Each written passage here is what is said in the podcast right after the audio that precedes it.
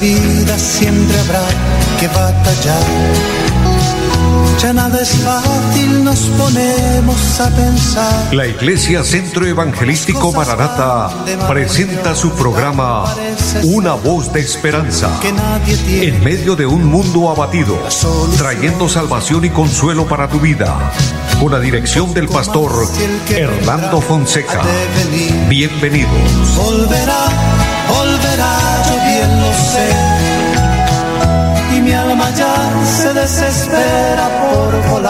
Muy buenas tardes a todos.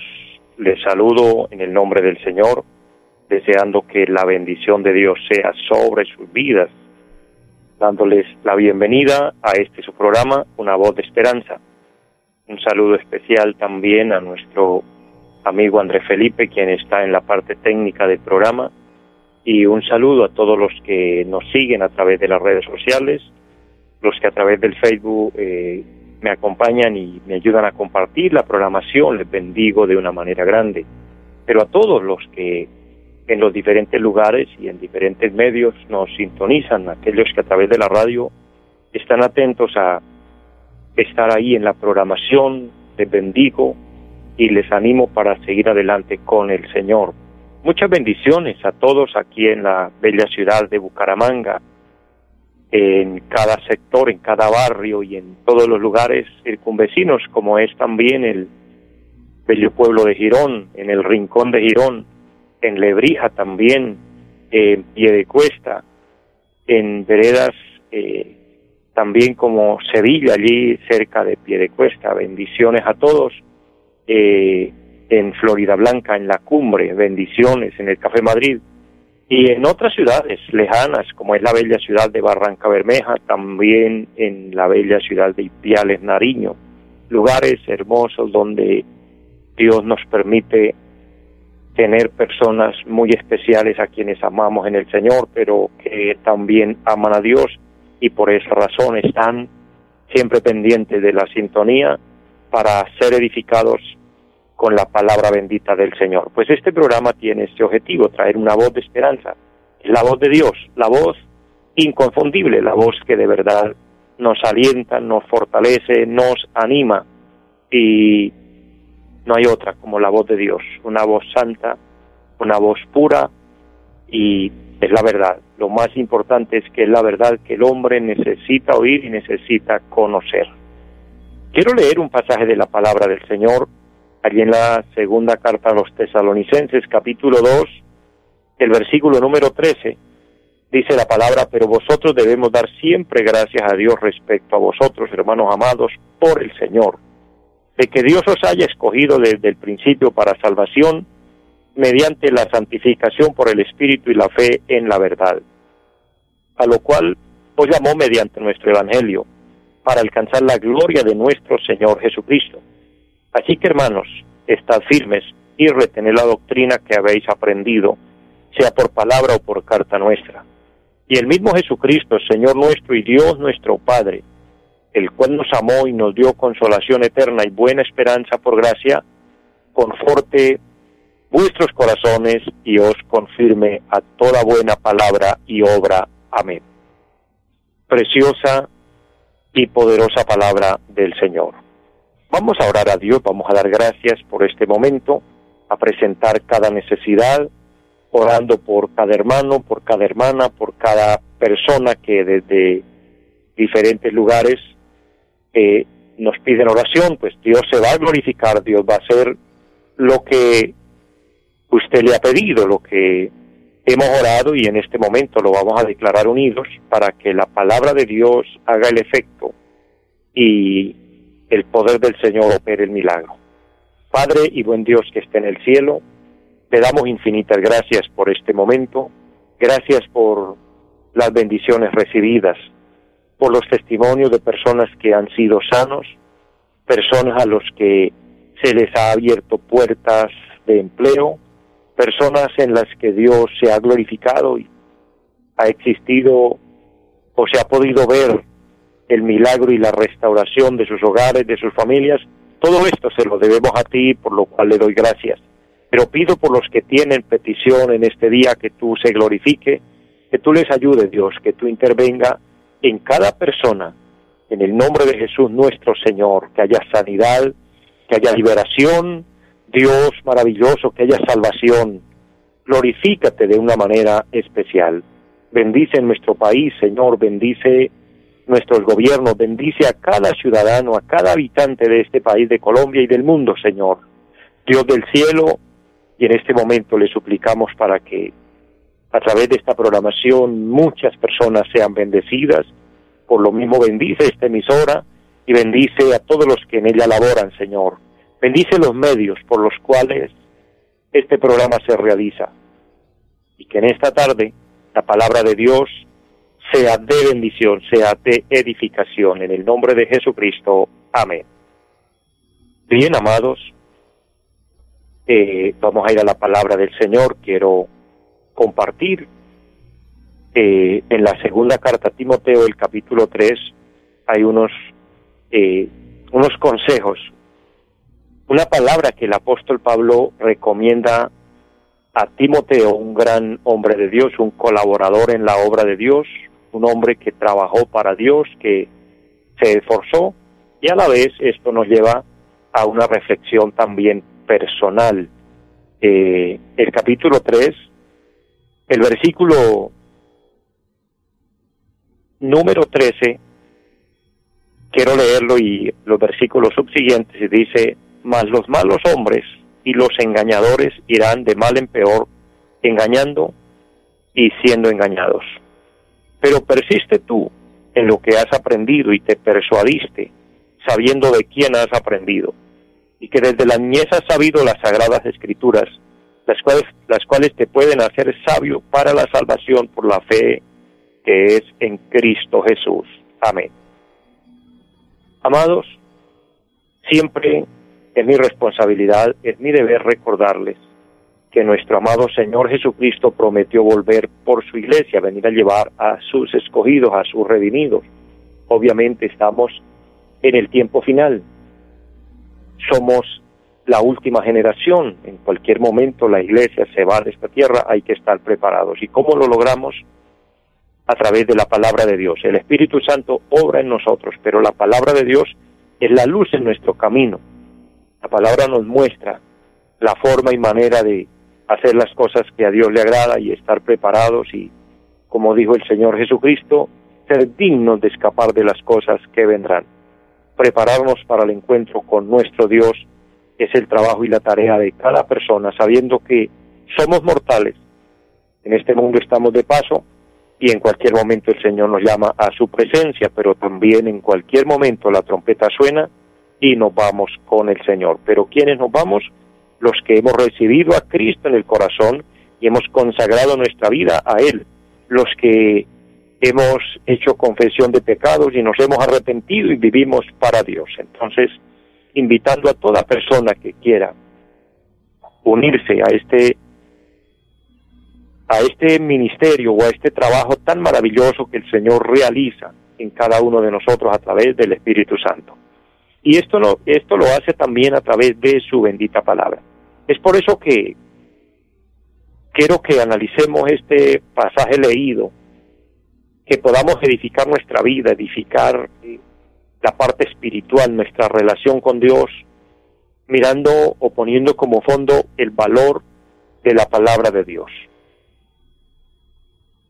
El capítulo leído y especialmente el versículo 13 nos habla de hombres malos, de hombres engañadores, de hombres perversos, de hombres corruptos.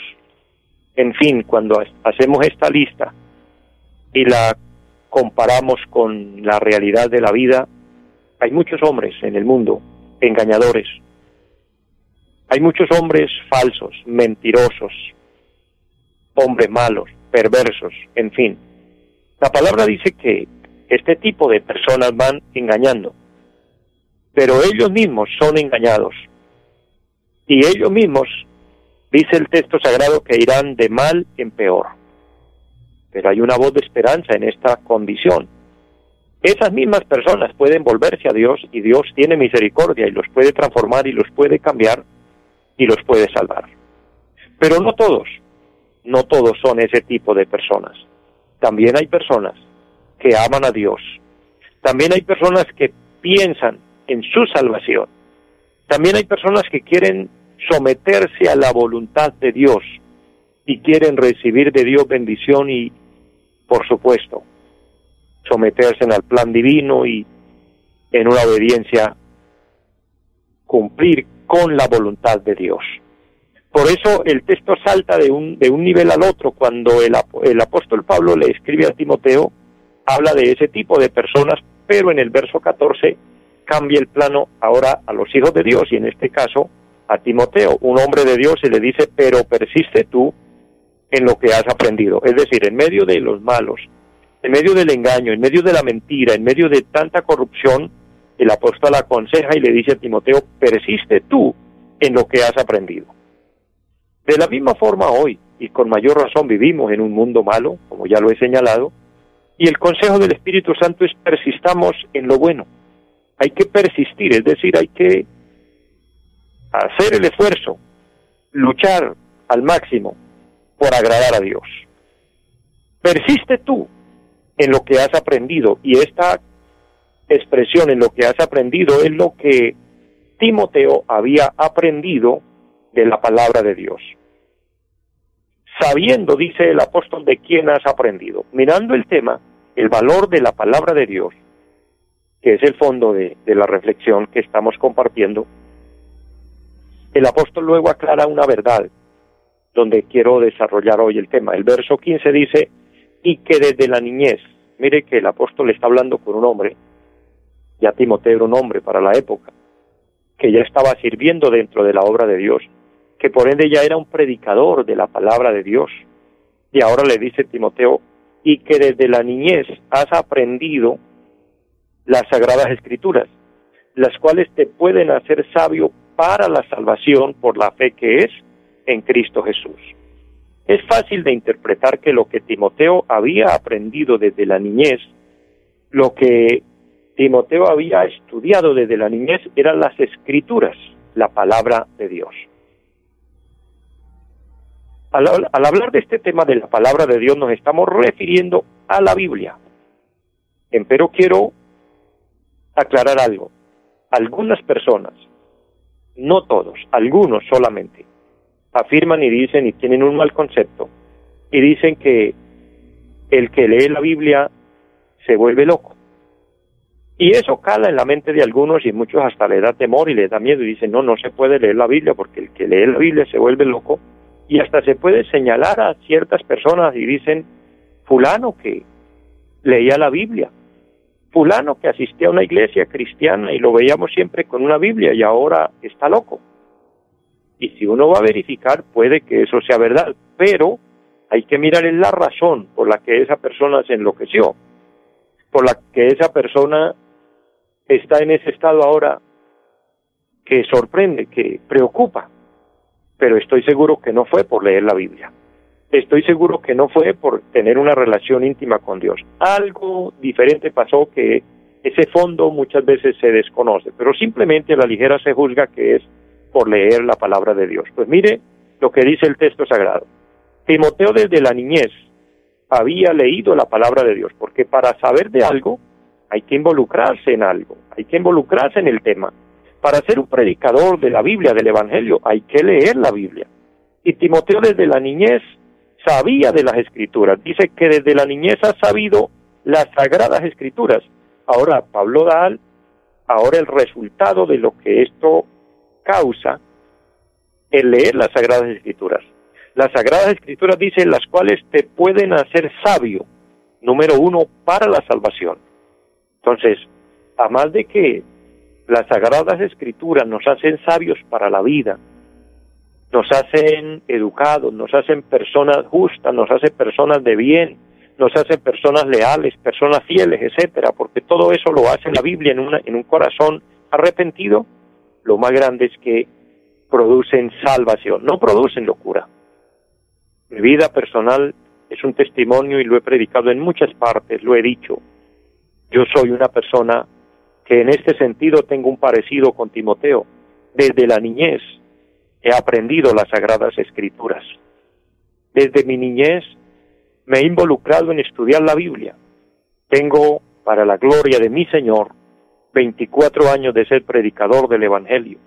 Y para predicar el Evangelio, para predicar un mensaje de la Biblia, no es simplemente yo abro una página y lo que encuentre de ahí ya hay punto. No, esto se requiere de estudio, esto se requiere de entrega, de estar ahí, lea y lea y lea y escudriñe y analice para poder tener algo que compartir, que enseñar. Y después de ser desde niño cristiano, y como les comento, mis amados, 24 años de estar predicando el Evangelio, hoy, ya con una edad de madurez, me siento más cuerdo que nunca, porque ahora entiendo con más claridad la, las razones de la vida, ahora entiendo más el propósito de Dios en mi vida, ahora tengo una mente más, más firme, una mente más sabia. Todo se lo debo al Señor por la palabra de Dios. Los demás de estudios han sido una bendición y ha sido una herramienta que ayuda mucho, pero el centro de todo ha sido la palabra de Dios. Entonces, amados, la Biblia y el leer la Biblia no enloquece a nadie. No nos dejemos engañar por esa mentira. Cuando usted alguien le diga eso, dígale, no hables lo que no sabes, porque eso no es así. Y si usted tiene una Biblia, pídale a Dios revelación, dígale al Señor que a través del Espíritu Santo le dé entendimiento y léala y verá la edificación y la bendición que habrá para su vida, para su casa, para su familia, para su entorno, porque la palabra de Dios es poder de vida, transformación, cambio porque la palabra de Dios es inspiración de Dios, es inspirada por Dios. Por eso Pablo le dice a Timoteo que desde la niñez has sabido las sagradas escrituras y éstas te pueden hacer sabio para la salvación, pero esta, esta realidad es que la palabra nos hace sabios para muchas otras cosas. Y luego en el versículo 16 dice, porque toda la escritura es inspirada por Dios. Cuando hablamos de toda la escritura, es de resaltar, mis amados, que nos estamos refiriendo al Antiguo como al Nuevo Testamento. Ahora esa palabra inspirada por Dios, quiero dar un pequeño resumen, un muy, pero muy pequeño panorama de lo que es este libro santo, la Biblia, la palabra de Dios. No es un libro cualquiera, es el libro más importante en cualquier librería y en cualquier lugar del mundo. Pueden haber existido libros muy famosos, en su momento fueron muy vendidos, pero ninguno le ha ganado a la Biblia. Pueden haber existido libros que en su época alcanzaron grandes récords, pero en poco tiempo se fueron desvaneciendo y ya ni se acuerda nadie de ellos, pero la Biblia sigue siendo el libro número uno.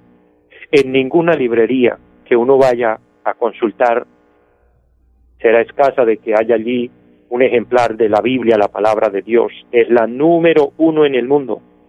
Su contenido cuenta quién es Dios, cuenta la historia de Dios.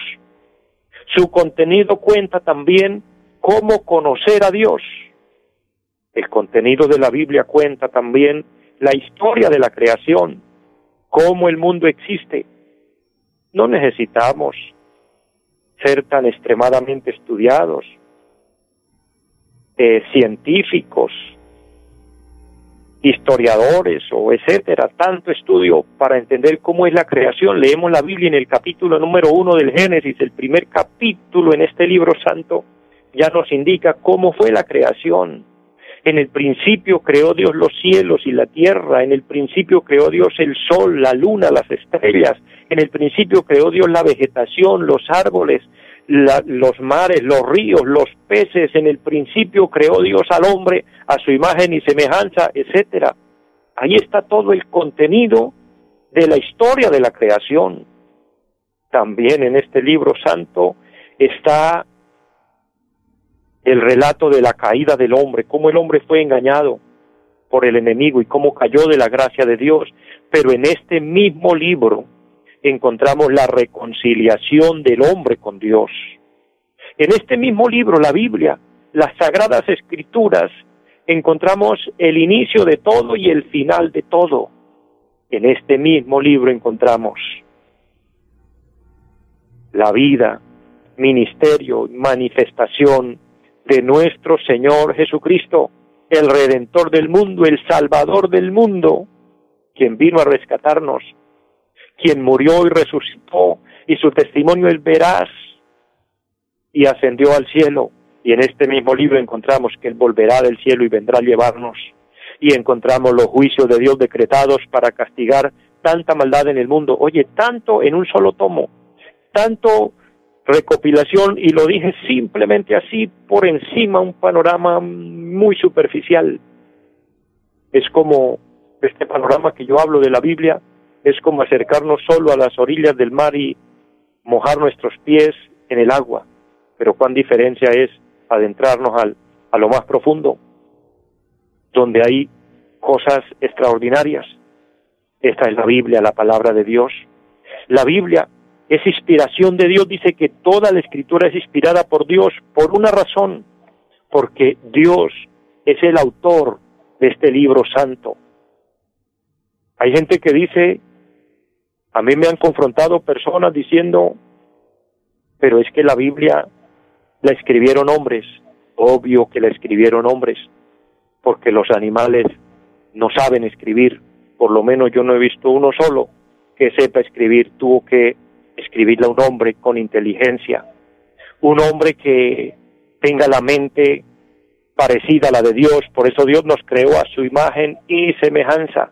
La escribieron hombres, pero el autor es Dios. Y lo podemos comprobar a través de la misma Biblia. Ahora los hombres que escribieron la Biblia no fue cualquier clase de hombres. Quiero leerles un pasaje muy importante que nos muestra cómo Dios es el autor de este libro santo. Segunda carta del apóstol Pedro, el capítulo 1 y el versículo número 19.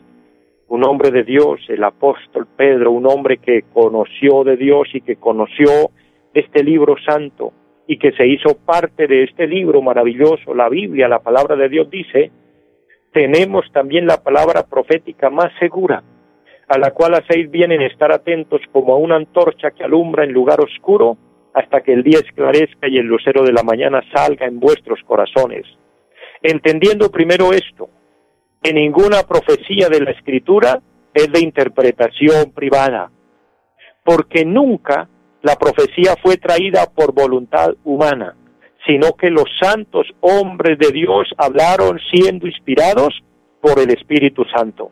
Mire el valor de la escritura, mire el, poder de la palabra de Dios. Es inspiración de Dios. Dice que no es una interpretación privada, no es para esconderla, no es para tenerla oculta, reservada, no, es para que la podamos leer y la podamos interpretar y Dios nos dará la sabiduría de interpretarla. Los hombres que escribieron la Biblia lo dice en el texto número 21, que fueron santos hombres de Dios que hablaron siendo inspirados por el Espíritu Santo. Quien inspiró a los hombres de Dios que escribieron este libro santo para que no hubiera margen de error el Espíritu Santo y el Espíritu Santo nunca se equivoca. El texto lo dice con claridad, porque hablaron siendo inspirados por el Espíritu Santo. Por eso no es de sorprendernos que uno lee temas en Génesis y los mismos los encuentra los contextos en el Apocalipsis, el comienzo y el final, y concuerda exactamente, porque es que el que escribió allá, el que inspiró allá, es el mismo que inspiró acá. El mismo que inspiró el inicio el mismo que inspiró el final. Todo está armonizado, todo está sincronizado. Esa es la palabra de Dios, ese es el mensaje de Dios, este libro santo. Por eso no tengan ningún temor, ningún miedo de leer la palabra de Dios. Si quieres saber la verdad, vamos a la Biblia donde encontramos, como les dije en el pequeño panorama de la Biblia, la historia de Dios, y cómo conocer a Dios, quién es Dios, cómo se manifiesta Dios, cómo quiere Dios que seamos para Él, todo está en la Biblia, la palabra de Dios. Es la enseñanza más maravillosa que Dios nos haya dejado. En fin, llego a la parte final en el tema de hoy. Mis amados, espero esta palabra haya podido bendecir su vida. Deseo que así sea y oro porque esto suceda y que podamos amar la palabra de Dios, la cual nos pueden hacer sabios para la salvación. Les amo a todos, les bendigo y les deseo una feliz tarde. Los invitamos a nuestra reunión en los días martes 7 de la noche, culto de oración Jueves 7 de la noche, enseñanza bíblica.